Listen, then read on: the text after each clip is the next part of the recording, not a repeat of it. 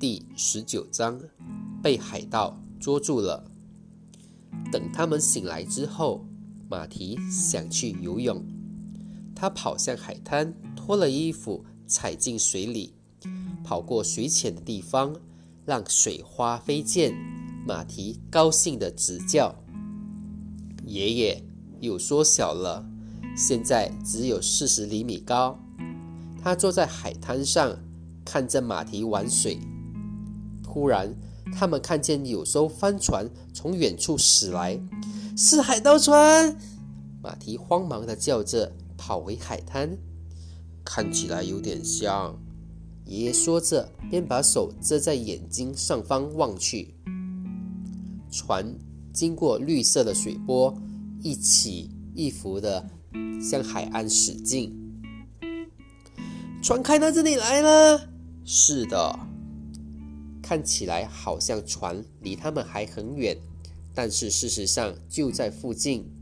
一条小船，几乎不到八米长，里面装了一船的小海盗，不是孩子们扮的，而是地地道道留着大胡须的海盗。不过他们是侏儒。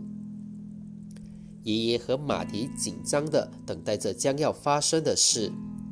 我们我们要不要逃跑呀，爷爷？你想逃跑吗？爷爷问。我我想靠近一点看他们。那么我们就站在这里吧。他们看见船来到离岸边大约五十米的地方，海盗们在船里东奔西跑，大呼小叫，然后呢，把三艘小艇放下来。我们现在要不要逃走呢？马蹄问。你想嘛？我我想和他们聊聊天，也许他们是很友善的海盗呢。也许，但如果是他们把宝藏给藏起来的呢？三条载满小人的船靠近海滩。呃呃，三十六计，还是走回上车吧。马蹄说完，就往松林跑去。接着，他听见身后传来的一声尖叫，转过身一看，原来爷爷因为缩得太小，在沙地上跑起来很费力。马蹄赶快跑过去，抱起爷爷，继续往前跑。不过他跑得很困难，而且还不时的摔倒。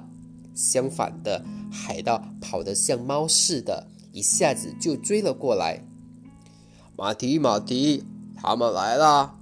爷爷说：“把我放下，在这里等他们来。”捉住喽！一个海盗叫着：“投降还是反抗？”